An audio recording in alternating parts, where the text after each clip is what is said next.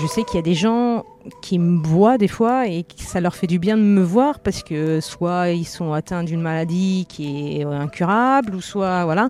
Donc euh, bah, ça me fait du bien. En fait, c'est ça qui me fait du bien, c'est ça qui me nourrit aussi des fois parce que me disant euh, bah voilà, j'ai fait du bien à quelqu'un aujourd'hui qui est ça a donné du moral à quelqu'un qui était handicapé ou quoi que ce soit. Mais elle devient optimiste dès qu'elle est en compétition. Bonjour et bienvenue sur le podcast Allez vas-y. Allez vas-y, c'est le podcast qui met en lumière les personnes qui passent à l'action. Qu'ils soient entrepreneurs ou entrepreneureux, sportifs ou sportifs de haut niveau, bénévoles ou engagés pour une bonne cause, l'objectif est de vous faire découvrir des parcours de personnes qui ont décidé d'agir pour donner du sens à leur vie. Pour cette deuxième saison, nous avons envie de tester une nouveauté. Et ce n'est pas sur ce podcast que nous allons nous empêcher d'agir.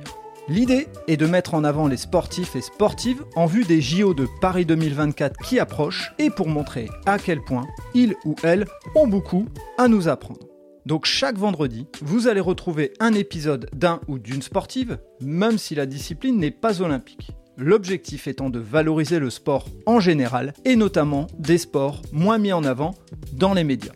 La nouveauté, c'est qu'un mercredi sur deux, vous allez retrouver les épisodes concernant des entrepreneurs et entrepreneureux, bénévoles ou des personnes engagées. Donc certaines semaines, ça ne sera pas un, mais deux épisodes du podcast Allez vas-y. En écoutant ces parcours particuliers ou ces actions positives, j'espère que vous serez inspiré et pourquoi pas que cela vous donnera à vous aussi l'envie d'agir. Donc on se retrouve aujourd'hui dans un lieu, alors qui pour moi en tant que petit-fils et fils de Roubaisien est hyper important, en plus en fan de sport, on est dans le vélodrome de Roubaix. Alors pas celui qui est à l'extérieur où les, euh, les gens voient à la télé avec le Paris-Roubaix, celui euh, de piste euh, qui, est, qui a accueilli il n'y a pas longtemps les championnats du monde. J'ai eu la chance de venir voir. Et donc on est avec Gérard et Christelle. Gérard qui est l'entraîneur de Christelle, mais on va, expliquer tout ça après. Là. et avant d'expliquer tout ça, je voudrais faire un petit clin d'œil à Stéphane, Stéphane qui va se reconnaître, Stéphane Rossignol, qui nous a mis en relation et qui aujourd'hui est devenu l'un de mes plus grands fans du podcast. il me challenge sur des trucs et merci à lui. Et d'ailleurs, c'est lui qui a fait qu'on va démarrer le podcast de cette manière. On va faire ensemble un portrait chinois, ce qu'on appelle un portrait chinois, c'est-à-dire que je dis un mot, puis vous me donnez euh, celui qui vous vient à l'esprit. Euh, donc on va démarrer par toi, Gérard. Si je te donne un lieu, tu me dis quoi? Villeneuve-la-Garenne. Ok, on expliquera après pourquoi. Si je te demande un passe-temps, une passion? Bah, En premier, le vélo. après, on peut dire euh, les chevaux, le casino, enfin des, voilà. Et si euh, tu serais plutôt sucré ou salé? Alors, euh, sucré, mais comme j'ai du diabète, il faut que j'évite au maximum. et plutôt salé. Plutôt salé. Et si je te demande un plat de ce fait-là? La tête de veau. La tête de veau, ok. Et si euh, je te demande une habitude ou une manie, tu me dirais quoi? Est-ce qu'il y a une habitude ou est-ce qu'il y a une manie plus? Optimiste, c'est une manie, non? Ouais, bah c'est une bonne habitude d'être optimiste, c'est très bien. Bon, merci, on revient à toi Gérard très très vite. Christelle, si je te demande un lieu? Miac. En Bretagne. En Bretagne, ok. très, très bien la Bretagne. Euh, si je te demande un passe-temps ou une passion Le chocolat. Ah Ah ouais, on est. Autre, autre que le vélo, mais c'est une deuxième, une deuxième passion. D'accord. Ah, ok. Tu, tu le travailles le chocolat ou tu fais que le manger? Je le fais manger, mais j'aimerais bien le travailler. Mais bon, je pense qu'il est un peu tard pour le faire, mais oui, c'est une bonne passion. Ok. Plutôt sucré ou salé? Les deux. Les deux. Et donc, si je te demande un plat? Galette saucisse. Ah, Bretagne, bien. Ok. Et euh, si je te demande une habitude ou une manie J'ai pas forcément de manie ou des habitudes. Si, comme on disait tout à l'heure, euh, si peut-être me ronger les ongles euh, un petit peu avant, avant les compétitions, avant le stress, mais non, sinon j'ai pas de l'habitude. Si, c'est de faire du vélo tous les jours. C'est ma, c'est mon équilibre. Ok. Ok. Alors, vous avez compris, pour ceux qui euh, n'ont pas écouté l'intro, sont passés tout de suite, n'ont pas vu euh, euh, éventuellement la vignette du podcast, on va parler de vélo aujourd'hui. Et on va parler aussi d'un duo. Et bah, je vais passer la parole à, à Gérard d'abord pour qu'il se présente un petit peu, nous expliquer son parcours. Et puis tout doucement, en fait, on va en arriver au lien qu'il y a entre Gérard et Christelle et on comprendra toute, toute l'histoire qui, à mes yeux, me paraît très intéressante et très riche en émotions. Eh ben moi j'ai commencé le vélo euh, à 14 ans euh, parce que mon papa faisait du vélo. Et puis je suis arrivé donc à Villeneuve-la-Garenne à la VG, euh, maintenant ça fait 60 ans. Donc j'ai été fidèle à, ce club. J'ai commencé à Neuilly à 13 ans et comme on habitait Villeneuve-la-Garenne, après ça, tout, simplement on a été vers Villeneuve-la-Garenne. Et puis j'ai commencé par courir un peu, mais comme j'étais pas très bon, il fallait que je sois très technique, ce qui m'a servi après pour préparer les coureurs. Voilà, moi j'ai gagné ma première course à 27 ans seulement. Donc euh, j'ai mis le temps, mais j'ai réussi. Et puis euh, bah, après, rapidement, je me suis occupé des garçons et des filles. Euh, j'ai eu un très bon coureur euh, qui s'appelle Serge Barbara, un autre qui s'appelle Carlos Zacruz qui a fait le Tour de France. Donc de bons résultats en tant qu'entraîneur. Si je ne les ai pas eu en tant que coureur, je les ai eu en tant qu'entraîneur. Et entraîneur de cyclisme sur piste Alors, je ne vais pas dire entraîneur parce que, je, bon, à part le BF2, choses comme ça, j'ai pas les diplômes comme un entraîneur, mais j'ai de l'expérience, surtout de, de regarder comment ça se passe, d'être présent toute l'année sur toutes les courses. Et ce qui m'a donné une certaine expérience pour pouvoir après euh, bah, essayer d'importer mon expérience au coureur. Ok. Et donc c'était plutôt, euh, que ce soit ta carrière ou entraîneur, c'est plutôt sur piste ou euh, piste et, route Piste et route. Piste et route. ok. Donc vélo à 100%. Pas cyclocross, mais piste et route. D'accord. Ok. Comment tu as rencontré Christelle? Alors bah justement, moi je m'occupais de la piste, j'avais des filles qui faisaient de la piste, parce que rapidement je me suis tourné sur le cyclisme féminin, puisque c'était plus simple pour les garder. C'est-à-dire qu'un euh, coureur comme Carlos da Cruz, rapidement, il était obligé de changer de club, etc.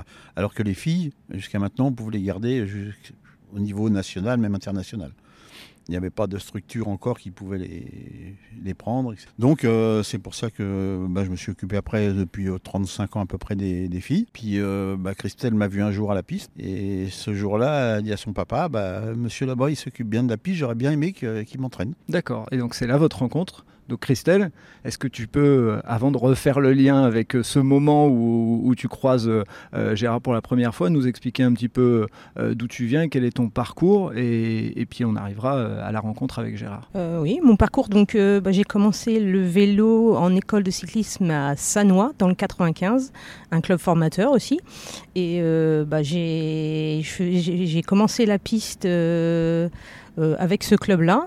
Et j'ai vu, c'est vrai que c'est sur une compétition sur piste où j'ai vu qu'il y avait un regroupement féminin avec au niveau du club de Villeneuve-la-Garenne. Et j'ai dit à mon père, euh, ouais, c'est bien, il n'y a que des filles et ça m'a intéressé. donc on s'est on s'est présenté à Gérard et puis après ça s'est fait comme ça. Je suis rentrée dans le club de Villeneuve-la-Garenne et moi aussi je suis fidèle depuis euh, au moins bien 30 ans au club de Villeneuve-la-Garenne. Et donc, euh, donc j'ai fait mes compétitions euh, en valide, en tant que valide. Et maintenant, je suis au sein de Villeneuve-la-Garenne, mais l'association, euh, l'association a créé une section paracyclisme pour moi, pour que je puisse continuer à, être au sein du, au sein du club de Villeneuve-la-Garenne. Ok, on expliquera ce qui, a amené tout ça. moi, j'ai une question parce que quand, quand on voit à la télé le, le sur piste, on ne se rend pas compte à quel point la piste, elle est euh, presque verticale. C'est impressionnant euh, quand on est euh, vraiment dans un vélodrome de voir, quand on est jeune comme ça, qu'est-ce qui t'a attiré vers la piste? L'adrénaline, les sensations qu'on a tout de suite quand on est à la balustrade. Là, par exemple, sur une piste, il y a, y, a, un angle de 44 degrés à peu près. Donc, et oui, c'était la vitesse en fait. C'était l'effort en lui-même qui, était, qui m'intéressait. C'était moins sur route, euh, voilà, c'est long, on peut regarder le paysage, que là, c'était, c'est réactif, c'est un sport, c'est, une discipline qui est réactive et c'est, ça qui m'a, qui m'a plu tout de suite, quoi. Ok, si, on compare, on serait un peu comme euh, sur la course à pied où on va avoir le sprint et euh, on va avoir le, fond. Là, toi, tu veux, tu voulais cette. Ouais, moi, je voulais ce, truc de, d'aller vite. Donc, ouais, on a facilement, on a des sensations sur piste en sensation de vitesse c'est ça aussi qui, donne un petit peu d'adrénaline et je pense que j'étais à la recherche de ça en fait. Et donc Gérard, quand tu vois arriver euh, Christelle et qu'elle vient te solliciter, euh, c'est quoi ce qui s'est passé euh, après les, les premiers résultats? Comment tu as commencé à, à l'accompagner? Elle était dans un groupe particulier? Non, non, c'est simplement fondu aux autres. Euh, ensuite, il y a sa sœur qui est venue aussi après, donc euh, faisait pas du tout de vélo, que j'ai réussi à convaincre parce qu'elle avait mal au genou. Toute sa famille faisait du vélo sauf elle. J'ai réussi à la convaincre et puis euh, à l'emmener jusqu'au championnat du monde, qui est pas mal. bon, après, elle a eu problème de genou parce que c'était l'époque des, des pédales look. L'équipe de France obligée de mettre des pédales look qui à l'époque n'étaient pas, enfin, étaient bien fixes et elle s'est mis le genou en l'air à cause de ça. Bon, Jeannie Longo, elle avait une notoriété, elle voulait pas les mettre, elle les mettait pas. Par contre, les autres, ils étaient obligés de les mettre, sinon ils n'allaient pas au, championnat du monde, etc. Ça, c'est une petite anecdote. Euh, non, non, elle s'est bien fondue dans le groupe. Euh, même au début, c'est son père qui l'emmenait rouler, moi j'emmenais rouler sa sœur. Alors, on avait des petites différences de, point de vue sur euh, le, fait de rouler. je pense qu'elle roulait plus vite avec son père. Moi, je roulais plus doucement avec sa sœur. Après, avec sa sœur, ça s'est avéré qu'elle a bien progressé et tout. Puis après, Christelle m'a rejoint pour pouvoir euh, bah, continuer à progresser. Et sur piste, il y a beaucoup de techniques. Euh, comme je vous disais tout à l'heure, quand on n'est pas bon, on essaye de compenser par la technique que Christelle fait actuellement avec sa jambe en moins. Elle a sa jambe en moins, mais par contre, quand on regarde sur les, les paracyclismes, c'est pratiquement la seule qui arrive à se mettre dans les roues. Donc c'est quand même un avantage. Donc euh, le seul, ce qui n'est pas un avantage, c'est qu'elle a une jambe en moins et qu'elle court avec des filles qui ont deux jambes. Alors ça, c'est un peu compliqué. Dans la même catégorie, je parle. hein. Donc euh, voilà, après, c'est les classifications qui sont faites comme ça. Faut... On est obligé de les subir. Et, pour revenir sur un point technique, comment on fait pour euh, s'entraîner à, euh, à appréhender cette, cette piste et notamment ce, côté euh, Bon, ça, ça n'a aucune, euh, aucune influence. C'est-à-dire quand on, a roulé dessus, après, il n'y a pas de souci, on pense plus du tout à ça. Après, c'est plutôt de la tactique de course, euh, de savoir quand c'est qu'il faut partir, euh, quand c'est qu'il faut prendre les roues, etc., etc., se préparer pour le sprint, pas partir à 400 mètres pour un sprint, vaut mieux attendre les 200 mètres. Enfin, plein de petites choses comme ça qui viennent. Et quand on est jeune, on les apprend beaucoup plus vite. Donc euh, voilà. Et puis bon, elle a, été douée. hein. Je veux dire que euh, voilà, par rapport à d'autres filles de son âge, on sentait qu'elle avait ce petit truc en plus au niveau du, de la vitesse. Et d'ailleurs sur la route, elle a gagné beaucoup de courses. Euh, dès que ça arrivait au sprint, pratiquement, elle pouvait gagner quoi. Et donc, toi, Christelle, quand tu commences à, à sentir que tu as du potentiel pour, pour faire des, des courses à un peu plus haut niveau, comment ça se coordonne avec, entre le sport et, les études et, et, et après, à terme, la vie professionnelle? Parce que je sais que c'est souvent une question des parents. C'est-à-dire que euh, moi, pour être euh, bénévole dans un club de basket et tout, on a des discussions très régulièrement sur euh, à quel moment on privilégie les études, à quel moment on privilégie le sport. Donc, toi, justement, maintenant que tu as ton expérience et que c'est du passé, comment tu as vécu cette période-là? Bon, en fait, quand on est jeune, on ne se rend pas forcément, forcément compte.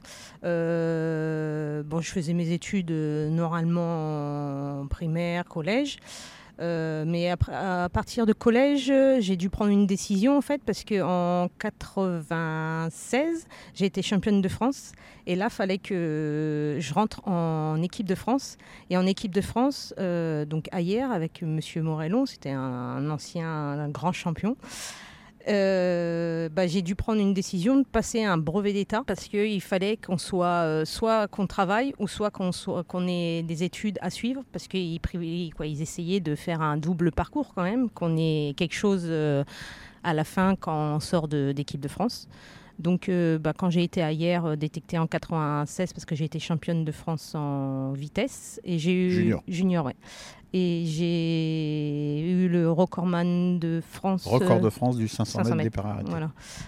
Donc là, j'ai été détectée pour l'équipe de France, où j'ai fait trois ans hier. euh, j'ai fait une bonne petite, euh, petite carrière valide, quoi. D'accord. Et cette, euh, ce, ce côté, donc tu as passé un diplôme, c'est ça, de, De brevet d'État, un brevet d'État. un ouais. brevet d'État Ouais. Donc c'était compliqué au début parce que quand je suis arrivée à hier, donc j'étais toute jeune. Euh, bah, il a fallu que je passe mon permis très rapidement. Quoi, ça a été, c'est- ça a été compliqué Trouver au tout une début. voiture. Ouais, ouais. Ouais, ça a été compliqué euh, au début. Mais bon, après, ça s'est mis. Et puis voilà, la vie se fait. Mais c'est vrai que quand on revient à, à être sportif de niveau, euh, c'est le, c'est le gros problème, en fait, d'être. en fait, pour pouvoir performer, faut pouvoir être euh, équilibré dans sa vie euh, professionnelle parce que quand on est un petit peu on n'est pas stable, bah on peut pas performer comme il faut parce que ça, automatiquement ça travaille l'humain, ça, ça nous travaille et on n'est pas on n'est pas relâché pour nos efforts et c'est un petit je vais pas dire c'est un petit peu mon problème là, mais parce que je travaille au Vélodrome de Saint-Quentin en Yvelines et je suis aidée par la ville de Villeneuve-la-Garenne, c'est pas facile. Ça veut dire que même quand je vais arrêter peut-être en paracyclisme, bah il va falloir que je me débrouille quand même quoi. Et, en revenant juste sur euh, cette arrivée à hier, euh, tu quittes ta famille. Euh, et je suppose que Gérard te suit peut-être de loin. Mm, de mais- loin, ouais, Ouais. Je quitte ma famille, ouais, je suis à 800 km de ma famille. Gérard euh, passe de temps en temps me voir euh, bah, quand il peut, parce que hier, c'était pas tout près. hein. Donc c'est vrai que c'est pour une jeune, c'est compliqué. Ça m'a fait grandir, c'est sûr, mais c'est vrai que je me suis retrouvée dans ma chambre avec un petit réchaud de, de camping, parce que bah, les repas, ils étaient pas prêts pour nous. Hein. Fallait, après l'en- l'entraînement, bah, se faire à manger. Je me rappelle très bien, j'étais avec ma petite poêle, mon petit réchaud de camping, euh, dans ma chambre euh, qui faisait euh, 10 mètres carrés. Et euh, mais je l'ai vécu, ça m'a fait grandir et euh, je suis, contente quoi. C'est là où je me considère pas comme un entraîneur, mais comme un accompagnateur de champion. C'est-à-dire que voilà, les, j'ai pas des techniques, surtout maintenant où ils ont, ils travaillent tous avec les, les Garmin, etc. Euh, moi, je, je fais pas la même chose. J'accompagne plus le sportif euh, quand il y a des baisses de morale, quand il y a des baisses de confiance, parce que Christelle, je pense qu'elle se rend pas forcément compte de ce qu'elle est capable de faire elle est toujours plutôt pessimiste. Et moi, je suis un peu plus optimiste. Trop. trop optimiste, mais. Des fois trop, ouais. Il y a un bon mais- équilibre Mais- juste au milieu des deux. Là. Mais généralement, quand je lui ai dit qu'elle allait être championne du monde, parce que je savais qu'elle était prête et elle a été championne du monde. Alors que ça fait 4-5 ans qu'elle courait après en, en master. Donc euh, euh, là, je pense que maintenant, elle peut faire une médaille au championnat du monde sur piste, surtout dans le scratch. Il y croit un petit peu, mais, mais je pense que voilà. Donc ça, ça éclaircit un petit peu effectivement ton rôle, le, fait d'avoir euh, justement cette distance, euh, de, de revenir de temps en temps et d'accompagner. Euh, moi, je voulais juste revenir sur une chose.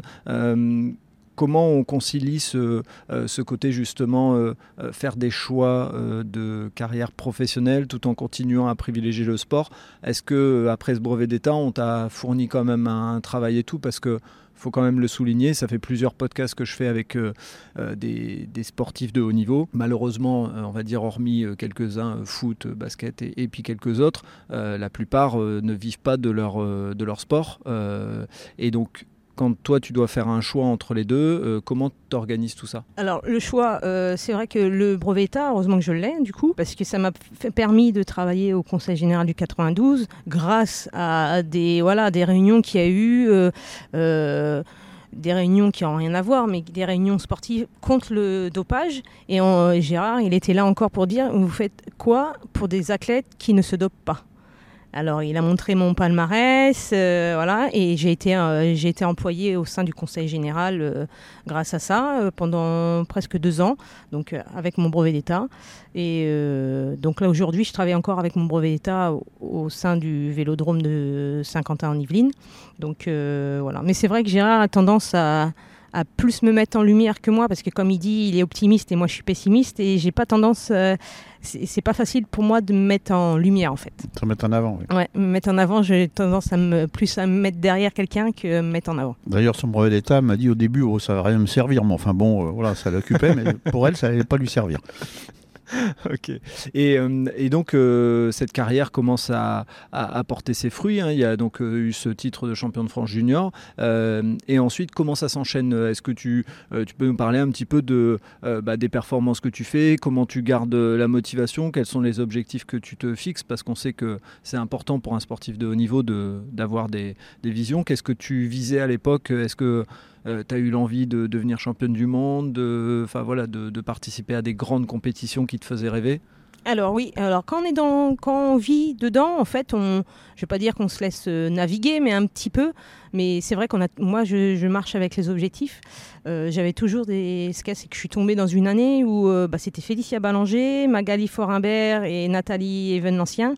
Donc j'étais la quatrième, donc euh, c'était compliqué de faire sa place, même pour aller dans les coupes du monde ou être championne du monde, quoi. Donc euh, bah, j'avançais, j'essayais de, bah, de faire des beaux championnats de France déjà, euh, et puis d'essayer de me faire ma place. Mais c'est vrai que je suis tombée dans une année où bah, il- elle a prolongé, hein, Félicia, elle a prolongé. Euh, euh, Dites-moi donc, si je me trompe, mais Félicia Ballanger. championne olympique, euh, voilà. Donc, euh, championnat-. Multiple championne Oui, olympique voilà, et championne ça. du monde. ouais. C'est ça, ouais. ouais. Donc euh, je suis tombée dans une année où euh, c'était pas forcément euh, le plus facile. Plus en 1996, c'est une année où, euh, voilà, aux Jeux Olympiques, c'était pas trop clair pour tout le monde. Bon, c'est vrai, non, mais je veux dire qu'après, euh, on a une. moi, je sais que j'ai toujours été contre, je l'ai toujours suivi et conseillé de ne rien prendre, de ne pas écouter les faiseurs de, de champions.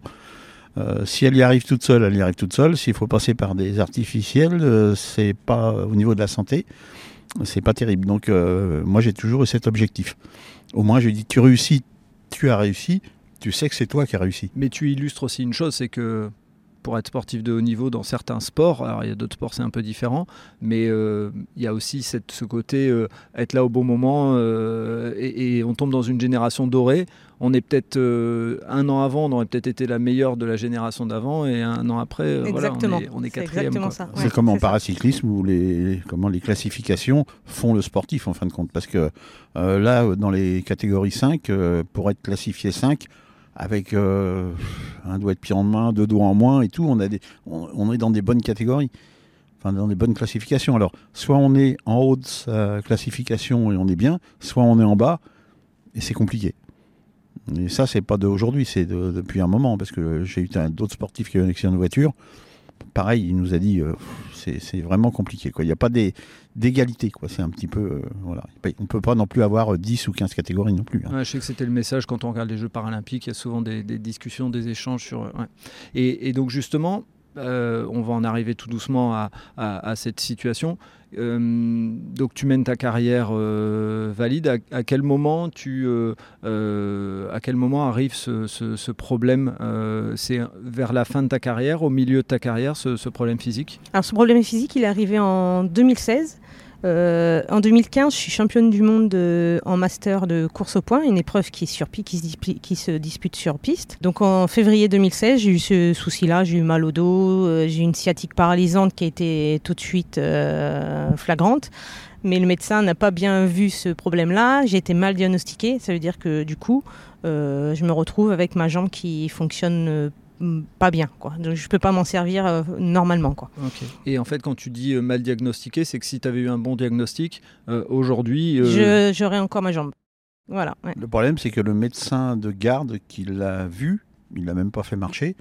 Et il a donné des médicaments et une piqûre, non Ouais, j'ai eu, ouais, Voilà, eu des bon. choses, ouais. Alors qu'il aurait dû l'envoyer directement dans une clinique pour se faire opérer. Si elle était opérée tout de suite, ça passait.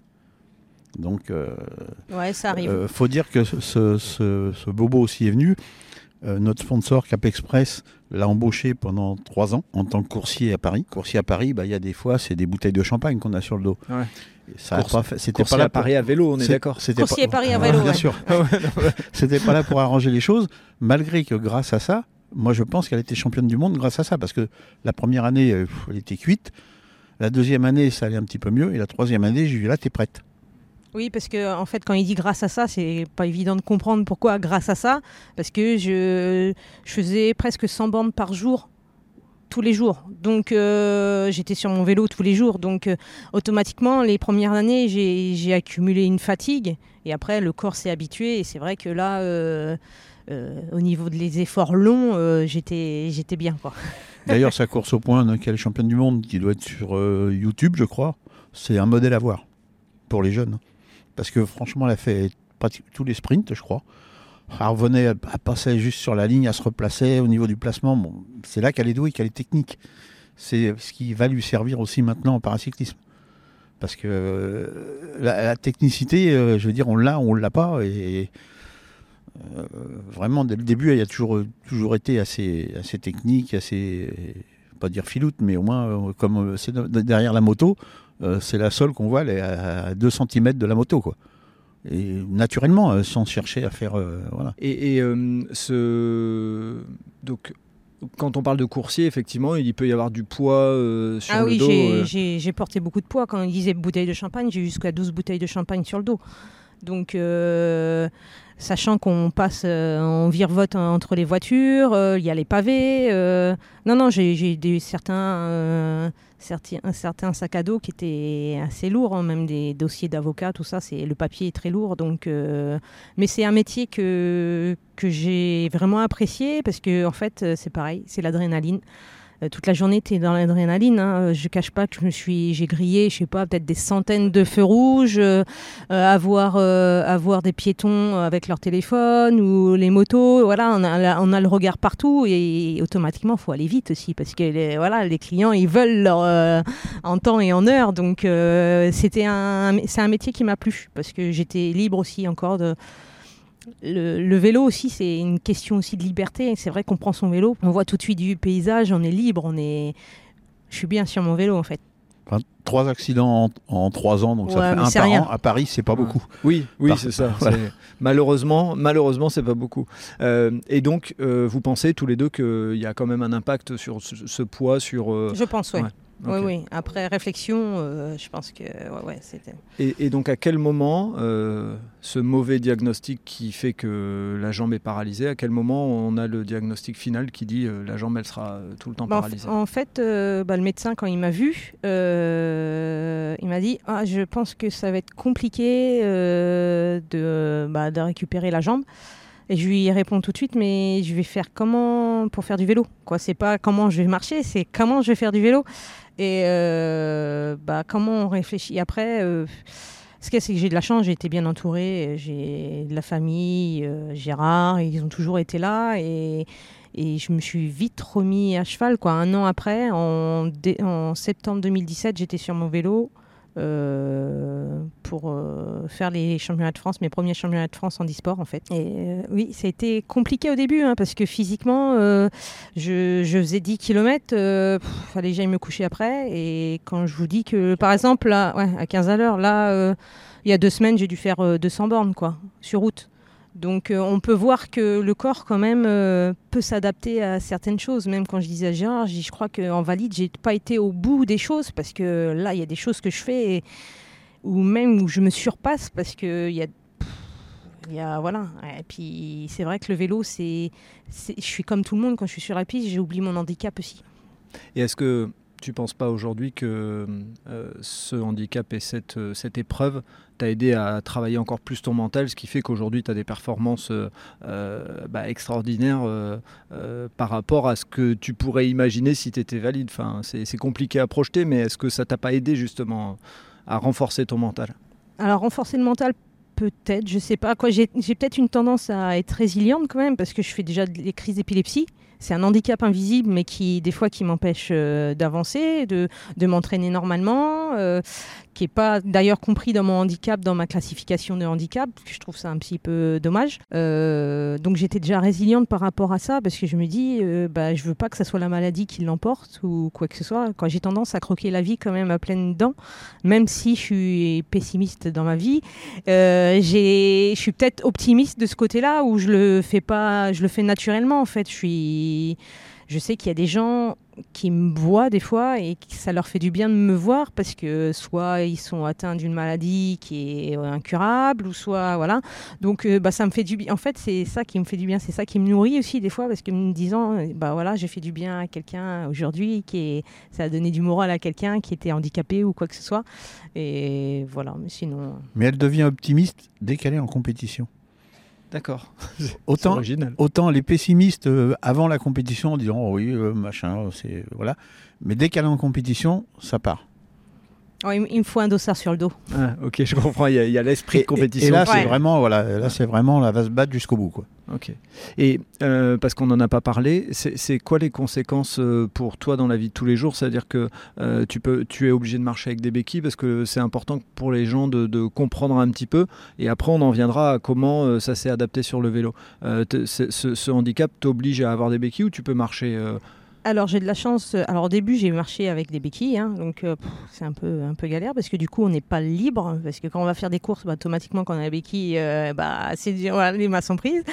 Je suis suivie par une boîte d'orthésiste prothésiste qui bah, qui m'a qui m'a fait une jambe un peu bionique en fait et Autoboc ouais. Et- ouais, On peut les citer, il faut pas hésiter quand, euh, quand Ouais, c'est ouais. des choses positives. Autoboc, Ouais. euh, OPG, c'est Autoboc, mais c'est OPG surtout, et euh, qui est situé à Paris. Et ils m'ont fait une jambe un peu, euh, ouais, c'est bionique en fait. Ça me permet de marcher comme comme tout le monde en fait. Et c'est vrai que quand on me voit marcher avec cet appareil-là, on pourrait penser que que je suis pas handicapée Ouais, pratiquement. juste une blessure du genou. ou Ouais, voilà, c'est exactement. Ouais, c'est souvent, ils croient que j'ai euh, quelque chose au genou, mais non, après, quand je leur explique, euh, et quand ils me voient sans l'appareil, euh, c'est totalement différent. quoi. C'est vraiment l'appareil qui, qui m'aide vraiment à marcher euh, et à avoir les mains libres.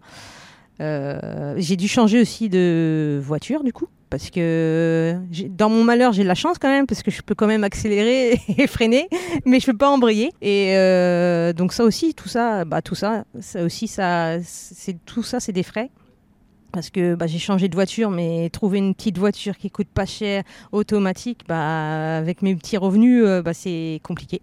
Donc, euh, mais sinon, euh, dans la vie de tous les jours, bah, j'essaye de faire comme tout le monde. En fait, c'est ma aussi, c'est, c'est mon, voilà, j'ai envie de me confondre à tout le monde en fait. Donc, voilà. Bon, bah quand je marche, ça couine un peu, hein, mais c'est pas grave, je marche. Mais le jour où elle a essayé l'appareil, elle a pleuré. Ouais, J'imagine. Ouais, ouais, ouais, Ouais. ça m'a fait. euh, J'avais besoin de. Voilà, le fait qu'ils m'ont redemandé machin, je- C'est normal. l'émotion revient parce que. Bah ouais, c'est c'est dingue. Mais c'est, mais c'est bien. Enfin, c'est bien. Je pense que justement, ça, ça, ça prouve que il- c'est- enfin, ce qu'ils t'ont apporté, c'est, c'est extraordinaire. Ah ouais, on a de la chance en France. euh, Ouais. Question santé d'avoir euh, d'avoir ça quoi. En plus si j'ai pas ça, bah, ça me complique. Alors quand je marchais en béquille, voilà, ça complique encore le dos parce que j'ai encore des douleurs encore euh, au niveau du dos. Donc euh, bah ça me le protège quand même de marcher à peu près normalement, ça me, ça me permet de, de protéger mon dos quand même. Ouais, donc on peut vraiment les mettre en avant et j'hésiterai pas à mettre euh, dans les notes du podcast leur, leur lien, vous me l'enverrez et puis on le mettra parce que quelqu'un qui écoute cette histoire et qui se dit ah mais en fait, enfin voilà, il y a toujours il y a toujours quelqu'un qui peut être intéressé par euh, par ce genre de contact. Euh, moi ma question elle est plus après maintenant sur euh, par rapport au vélo. Comment on fait? Est-ce qu'il y a une adaptation du matériel? Est-ce que voilà, explique-nous un petit peu pour justement se projeter parce que bah, certains ont peut-être déjà vu des, épreuves paralympiques, notamment parce que c'est malheureusement les rares fois où c'est diffusé, hein, c'est aux Jeux Olympiques souvent. euh, donc euh, peut-être que certains ont vu, mais pas d'autres. Donc euh, explique-nous un petit peu. ouais, alors la première fois que j'ai repris le vélo, c'est avec j'avais une amie qui avait un système de manivelle dissocié. Ça veut dire que soit pédaler de la jambe gauche, soit pédaler de la jambe droite, mais les manivelles sont dissociées. Donc c'est compliqué à expliquer comme ça à des gens qui connaissent pas le vélo, mais bon, voilà. Donc j'ai commencé avec ça. Et après, on a de la chance dans notre région. Il y a une société qui s'appelle euh, la société Chronos, et lui il fait des pièces de précision pour euh, pour les avions, pour tout. Et donc là, il s'est spécialisé aussi dans le vélo. Il fait tout ce qui est plateau de vélo. Et m'a, c'est lui qui m'a adapté euh, la manivelle. En fait, moi, sur mon vélo, la manivelle, elle est fixée. Elle est fixée sur mon vélo. Donc j'ai la jambe qui est, qui est calée au niveau de la pédale. Et j'ai la jambe droite qui bouge pas en fait, elle reste, elle reste fixe. Donc ça c'est une manivelle oui qui a été adaptée. Et ça aussi encore ça a des coûts. Et euh, bah, j'ai de la chance que mon club Villeneuve-la-Garenne ils sont là pour me soutenir. Parce que moi-même toute seule j'aurais pas pu reprendre le vélo. Parce que sachant que j'ai un vélo de piste et j'ai un vélo de route. Donc faut faut adapter les deux vélos. Et c'est Et un c'est contre la com- montre. donc ouais et un contre la montre maintenant. Et oui c'est la société Chronos heureusement aussi qui étaient là parce que bah, sinon ça aurait été très compliqué de demander à qui à quoi euh, faire une manivelle comme ça quoi Et donc quand tu commences à, à reprendre euh, goût au sport et donc au, au vélo euh, adapté de cette là, enfin je sais pas quel est le, le, le oui oui mon vélo en handisport en, Ouais, para, en paracyclisme ouais. paracyclisme. Euh, en paracyclisme, tu, c'est, c'est à quel moment se déclenchent les premiers résultats où tu te dis tiens, je peux y aller, euh, je peux, avoir presque une deuxième, euh, euh, une deuxième vie de, cycliste professionnel. Alors vous allez peut-être vous allez peut-être connaître. J'ai en fait quand j'ai passé mes premières classifications en France, le classificateur c'était Laurent Thierryunet, un ancien champion olympique en sur piste en poursuite.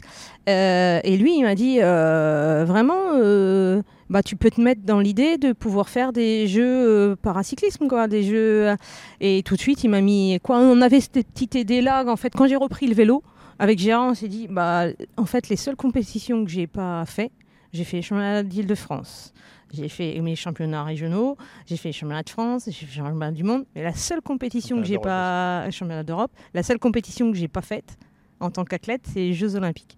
Et on s'était dit, oui, euh, bah, pourquoi pas essayer pour 2024.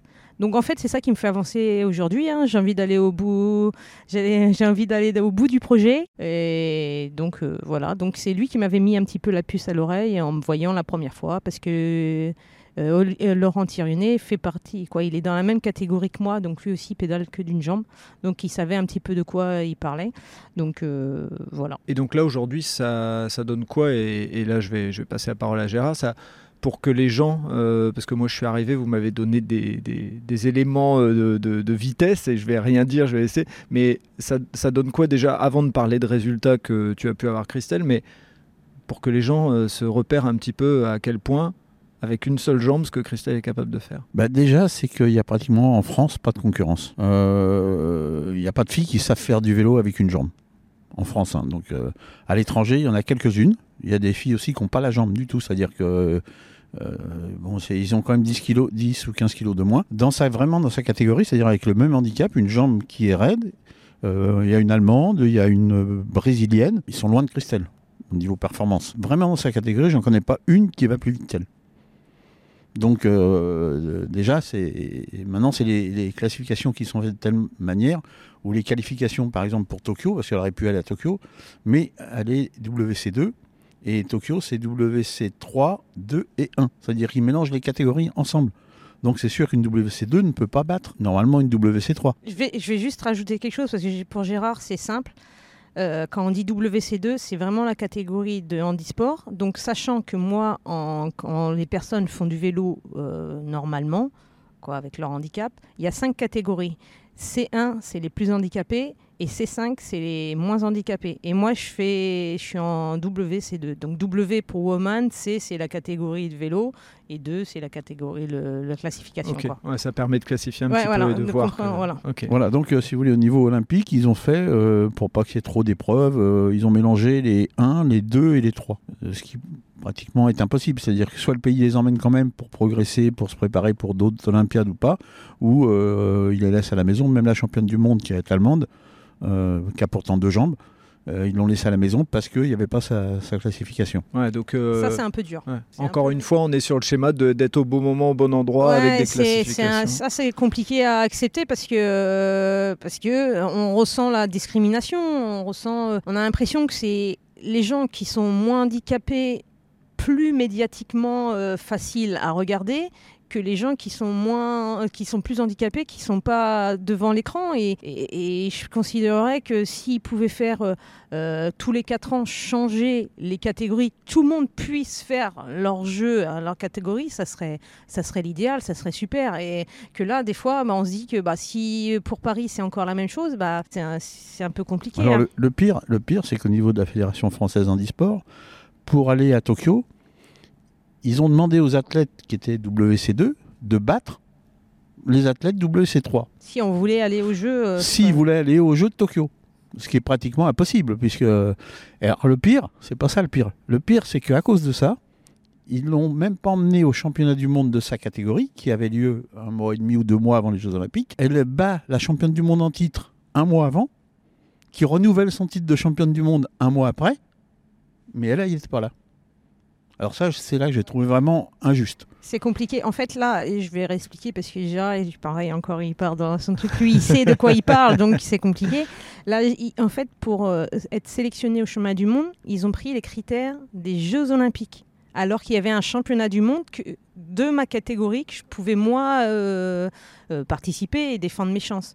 Ils m'ont même pas laissé défendre mes chances au championnat du monde alors que j'avais j'aurais pu euh, alors comme ils avaient pris les critères des Jeux olympiques, les critères des Jeux olympiques c'était être dans les cinq premières avec les WC3 chose qui est infaisable avec mon handicap. Euh, et donc, euh, bah, chemin du monde, j'ai été privée de championnat du monde parce que euh, ils avaient pris les critères des jeux. Alors ça, c'est un, peu compliqué aussi à avaler parce que bon, on peut faire les championnats du monde, mais et pas faire les, les Jeux olympiques parce que moi, les Jeux olympiques, les critères, ils étaient clairs dès le départ, donc on savait que voilà, donc je fais pas, mais au moins pas me priver des championnats du monde, quoi. En fait, on est encore dans ce dans ce schéma euh, qu'on voit dans dans plein de sports et puis dans la vie de tous les jours, c'est euh, la prise de décision qui est faite à un niveau qui est déconnecté totalement de la réalité. Et là, euh, ça a un impact tel pour toi, ah euh, pour ta, ton quotidien, etc. Ah, ils m'ont physiquement, ils m'ont et mentalement, ils m'ont achevé parce que j'ai il y a un moment, je dis Gérard, bon, ça n'a rien de continuer parce que si, euh,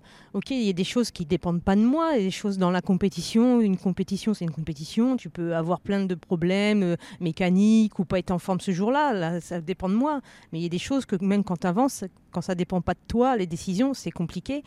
Et euh, ouais, ça a été, ça a été compliqué. D'ailleurs, quand j'ai pas été sélectionnée euh, au chemin du monde l'année dernière, j'ai dit à Gérard, il faut vraiment que je fasse quelque chose, que je me prouve que je peux être capable de faire quelque chose. Donc j'ai été monter le Ventoux. Et vraiment, c'était mon championnat du monde à moi. Et euh, bah, on s'est fait plaisir ce jour-là. Je me suis fait plaisir et voilà.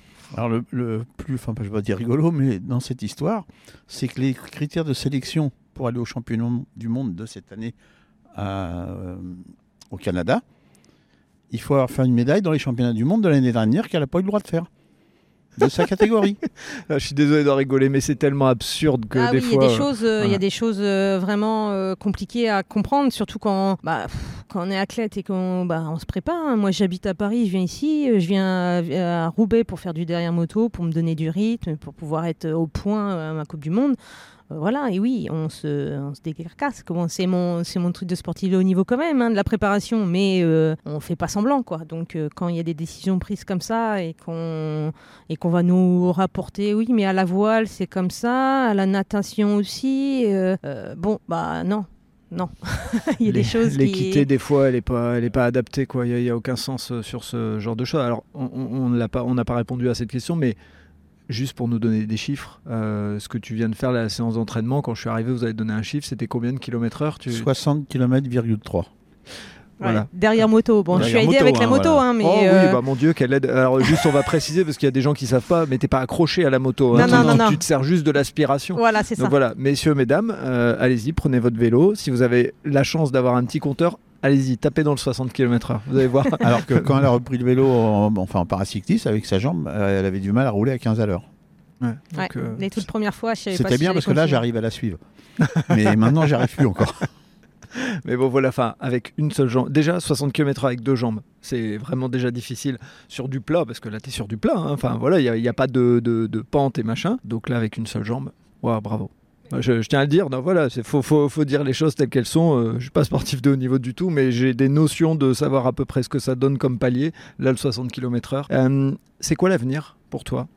L'avenir. Alors, Mm. l'avenir, euh, bah, dans le viseur Paris 2024. Euh, mais l'avenir plus proche, donc il y a les championnats du monde. euh, J'aimerais décrocher, pourquoi pas, peut-être pas sur championnat du monde à- au Canada, parce que je connais le circuit et des choses que, bah voilà, et des fois il y a des circuits qui conviennent mieux que Donc d'autres. là, c'est sur route quand tu parles Là, c'est sur route, ouais. Mhm. Et là, euh, prochainement, ouais, j'espère me qualifier pour les championnats du monde sur piste qui se dérouleront là où je travaille, à Saint-Quentin en Yvelines, donc à la maison. Euh, oui, j'aimerais bien faire vraiment une médaille euh, au scratch. Bah, J'imagine que en plus Ouais, à la ouais. maison, tout. Ouais, ouais, ça va être une pression supplémentaire parce qu'automatiquement il va y avoir des proches qui vont être dans les tribunes, tout ça. Mais après, maintenant, le fait qu'ils m'ont fait un petit coup là, l'année dernière avec le chemin du monde sur route, euh, bah, j'ai toujours peur de me dire bah voilà, si maintenant si je suis sélectionnée, euh, j'aimerais bien être sélectionnée. Je suis emmenée à la maison, ça coûte zéro, zéro pratiquement. Donc euh, Elle, elle est pessimiste, mais là encore plus. Là. Ouais. ouais, ouais, ouais, c'est compliqué. Ouais, C'est mais je comprends, il y a eu un coup. euh, Enfin, je comprends. Mais voilà, il faut, faut aller chercher l'optimisme. Mais il y a eu un coup derrière qui explique euh, euh, derrière la tête, quoi. Je veux dire, quand on, quand on est entre guillemets mis de côté pour, pour des raisons qui n'ont pas de sens, Voilà, c'est difficile. à avaler. Quand il y a des choses qui sont explicables, on me dit, toi, voilà, on me donne des explications claires et nettes, on peut toujours les, les, les comprendre. Que là, euh, c'est incompréhensible et, bah, c'est un échec, quoi. C'est pas un échec, mais c'est compliqué, quoi. Sportivement, Tokyo, elle n'avait pas forcément sa place, puisqu'elle allait battre des, une catégorie euh, handicap inférieur. Par contre, au championnat du monde, un mois avant, elle bat la championne du monde en titre, qui est renouvellement championne du monde. Elle avait sa chance. Faire une méda- mais au moins une médaille. Mais non, il n'y a pas été. On l'a privé de championnat du monde. Et, et d'un point de vue, euh, point de vue organisation aussi, euh, là tu parles par exemple des championnats du monde au Canada, euh, ça demande une logistique. D'un point de vue euh, vie professionnelle, enfin, est-ce que ces déplacements sont payés, etc. Parce que moi j'aime bien mettre le doigt là-dessus parce que c'est vraiment des, si, des si sports. elle est, si elle est qualifiée par la Fédération française handisport, c'est pris en charge. Si elle veut y aller, Après, les chemins du monde, on peut pas y aller non, on peut pas, euh, on peut pas. Par exemple, pour là, Ouais. pour, euh, mais dans pour- d'autres compétitions, là ça pour Ostende, pour la Coupe du Monde, Ouais. elle est prise en équipe de France puisqu'elle était quatrième mondiale l'année dernière. Donc elle est prise en équipe de France. Ceux qui ne sont pas pris, ils peuvent aussi y aller à leurs frais. Voilà, Ce qui ça. coûte pour la semaine à peu près 800 euros quand même, hein, qui payent les... hein, donc c'est pas non plus négligeable. Donc oui, quand je suis pris en, quand je suis en équipe de France, je suis prise en voilà. Et puis après, euh, soit on fait des choix. Là, par exemple, fin fin du mois de mai, euh, il y a des championnats d'Europe euh, où je suis titrée. Je suis le titre, c'est moi qui ai le titre. Donc je vais aller défendre mon titre de championne d'Europe en Autriche. Là, euh, l'équipe de France euh, ne se déplace pas. Donc euh, c'est- là, c'est le, c'est Villeneuve-la-Garenne, le club de Villeneuve-la-Garenne qui, qui prend en charge mes, mon déplacement et Alors voilà. que tu vas défendre ton titre. alors que je vais défendre mon titre. Ouais, Voilà. Donc euh, voilà. Encore- Mais ils prennent en charge pour personne. hein. Ils ont Ah oui, décidé, ils prennent- euh, là, ouais. en Là, fonction des de budgets ouais, qu'ils ouais. peuvent avoir, Ouais. ils décident des, des- voilà. Ils préfèrent peut-être emmener quelqu'un de plus au championnat du monde au Canada, ce qui est pas Ouais, illogique. ce qui- hein, je veux se dire, comprend, mais- Oui, ça, c'est ce se qu'on comprend. Voilà, Voilà. mais Tout ça le- a un impact pour toi financièrement et c'est là Ah, où complètement, ouais, ouais. Tout ce qui s'explique se comprend, à condition qu'on explique. Le problème qu'il y a eu l'année dernière, c'est qu'on n'a rien expliqué du tout. On a dit voilà, il y a des critères qui sont, qui sont faits, Bon, des critères qui, à mon avis, sont quand même assez euh, Oui, un- discriminatoires. Puis c'est un site quand même, parce que moi, je sais que euh, pour un athlète, euh, participer à des jeux, euh, c'est le Graal, quoi. Donc l'incitation à passer aux produits peut-être dopants, parce que d'aller essayer de battre une catégorie supérieure, à part ça, je vois pas comment on peut faire. Donc c'est là aussi qu'on a de la chance, que j'ai de la chance, moi, d'être. bon, je dis pas que j'aurais pris, hein, mais je suis accompagnée, j'ai de la chance d'être accompagnée, d'être entourée.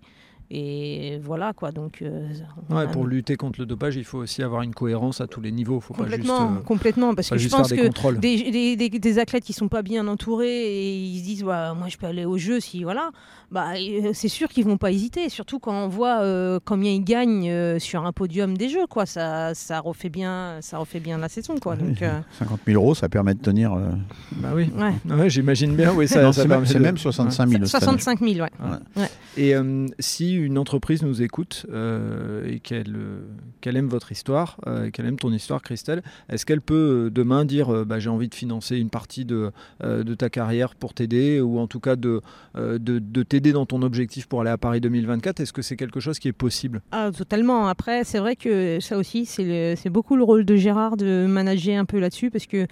mais sinon, oui, totalement. Si je peux représenter une entreprise ou même faire des peut-être des mini-conférences, même si c'est pas l'exercice que je préfère, euh, parce qu'il y a une certaine résilience qui, qui est en moi quand même, donc euh, qui peut faire qui dégager des choses même en, en entreprise.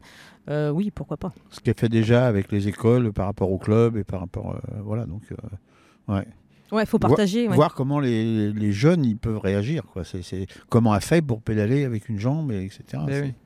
Ah oui, c'est- aussi l'intérêt de ce podcast. Alors, euh, euh, parce qu'on a parlé avec euh, Stéphane, euh, l'intérêt c'est aussi de, bah, de mettre en avant des belles histoires et autres, mais c'est aussi de bah, d'avoir un peu un rôle éducatif, quoi, de faire comprendre ce qui existe dans le sport, qui sont les personnes, que être sportif c'est pas que des gens valides, ça peut aussi être des, des gens qui ont un handicap. Enfin voilà, il y a plein de choses. Donc c'est l'objectif et c'est pour ça qu'on est rentré dans des détails à des moments et, et c'est important. Donc euh, si il y a des entreprises qui nous écoutent et qui sont intéressées, on mettra des liens dans les notes du podcast. Au pire, même euh, vous me contactez, puis je redispatcherai le, le contact. Mais bon, je pense qu'ils sauront contacter la bonne personne. euh, Et, et ce qui est important aussi, c'est pour l'avenir. C'est-à-dire quand elle va arrêter sa carrière sportive, euh, là, je sais que ça la perturbe de ne pas savoir ce qu'elle va faire après Paris. Si, Bon, Je peux toujours travailler au, sein du Vélodrome, vélodrome. Oui. Mais bon, faut, faut être sûr du, de la chose. Une fois, si, si on dit oui, bon, il n'y a pas de souci, tu as tant d'heures et tu peux travailler, il n'y a pas de souci. Mais c'est vrai que c'est toujours un petit souci qui traîne dans la tête, c'est normal. Donc, C'est vrai que Jean-Loup, le directeur du Vélodrome de Saint-Quentin, euh, voilà, euh, l'a bien aidé et lui a permis un petit peu, voilà, de- justement, de, de faire un peu de mi-temps pour pouvoir, euh, voilà. Mais c'est c'est bien de le citer, parce que je pense que lui aussi, il contribue à. Ah, bah à ta complètement, oui, hein, oui, donc, oui, euh, ouais. Voilà, faut, enfin, je, je pense qu'il faut jamais hésiter à, à- à les citer.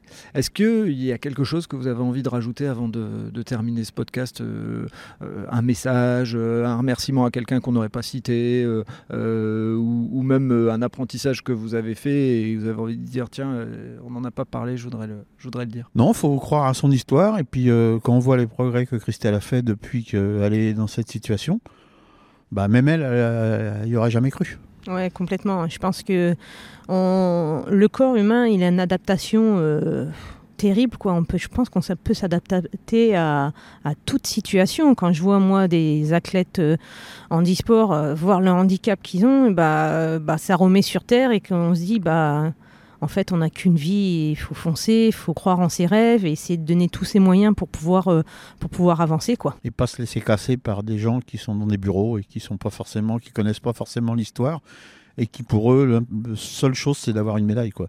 Donc il y a l'équipe de France de cyclisme, c'est normal, c'est leur métier d'aller chercher les médailles. En handisport, on devrait être un peu plus quand même prendre soin des sportifs handicapés. Et surtout de ceux qui sont le plus handicapés. Parce que euh, là, en ce moment, moi j'ai l'impression que c'est la course euh, aux petits handicaps pour aller chercher des médailles. Pour moi, c'est pas forcément le rôle. Avoir des médailles, c'est bien, mais c'est pas forcément le rôle d'une fédération handisport. C'est plus le rôle de la Fédération française de cyclisme, là c'est normal. Maintenant, en handisport, il faudrait quand même euh, tout l'argent qui est dépensé serve aussi aux vrais handicapés. Et ça, pour l'instant, je ne crois pas que c'est le cas. Bah merci pour ce message parce que c'est, enfin, s'il peut servir à faire bouger des petites lignes tout doucement. Voilà, il y en a un qui écoute et tout. Euh, voilà, on relaiera tout ça aussi et puis bah, chacun prendra ses responsabilités. Mais euh, en l'occurrence, effectivement, euh, de, de, te permettre à toi d'aller défendre tes chances et à la limite, comme tu le, comme es quelqu'un qui a l'esprit de compétition, t'accepteras si quelqu'un est plus fort que toi. Ah bah complètement. De pas pouvoir défendre tes chances, là, c'est c'est plus compliqué. Oui, c'est vrai. Déjà, c'est compliqué de d'avoir des adversaires qui ont deux jambes dans sa catégorie, enfin sa classification c'est compliqué, mais bon, c'est comme ça, la classification, elle est comme ça. Mais après, de demander d'aller faire des résultats avec des filles qui sont en classification handicap inférieur, c'est pas logique. Pas logique du tout. Bon, en tout cas, merci euh, d'avoir pris le temps de me recevoir euh, dans ce superbe endroit, vraiment. c'est vrai que c'est un bel endroit. Merci et euh, bah, on va dire bon vent. là, on est, on va le dire, hein, on est fin avril. On verra quand est-ce que le podcast sera diffusé et peut-être que d'ici là, je ferai un petit update sur des résultats que tu auras eu et tu me tiendras au courant. Je croise les doigts. Ouais, vous me tiendrez au courant, on croise les doigts. C'est quoi les championnats de France qui a Début juin, il y a Chemin de France. Voilà. Mais là, plus, là c'est début mai, euh, à Ostende, Coupe du Monde sur route. Donc là, là c'est le plus important parce que c'est là qu'il faut que j'aille décrocher mon billet pour le Chemin du Monde. Donc euh, j'ai eh la ben, tête dans le guidon là. Donc quand, euh, quand on diffusera le podcast, il y a de fortes chances qu'on pourra faire un update sur cette fin là. on dira hop, je ferai un petit, un petit message dans le J'espère. Mais en tout cas, si je me qualifie pas pour le Chemin du Monde, j'ai déjà, je me fais des, des, objectifs parallèles pour pouvoir, comme là, le Ventoux l'année dernière. Donc voilà, j'essaie de faire ça. Top. Merci à vous deux. Vraiment. Merci bien. Merci. Sincèrement. Merci. Merci d'avoir écouté cet épisode jusqu'au bout. J'espère que vous avez apprécié ce moment et si vous voulez en savoir plus, rendez-vous sur les notes du podcast. Si vous avez aimé cet épisode, n'hésitez pas à en parler autour de vous pour donner encore plus de lumière aux actions des invités. Si vous avez envie de suivre Allez Vas-y, abonnez-vous et évaluez le podcast, notamment sur Spotify et Apple Podcast, sur votre plateforme d'écoute préférée. Si vous voulez faire avancer mon travail, laissez un commentaire sur Apple Podcast, ça aide à faire connaître le podcast. Pour ceux qui ne le savent pas encore, j'ai lancé un autre podcast sur le voyage qui s'intitule Loin de chez soi. Il est disponible sur Apple Podcast, Spotify, Deezer et sur les plateformes d'écoute. Je vous donne rendez-vous un mercredi sur deux pour un podcast Allez vas-y sur les entrepreneurs et entrepreneureux, les bénévoles et les engagés. Et tous les vendredis pour un épisode consacré aux sportifs et aux sportives. D'ici là, portez-vous bien.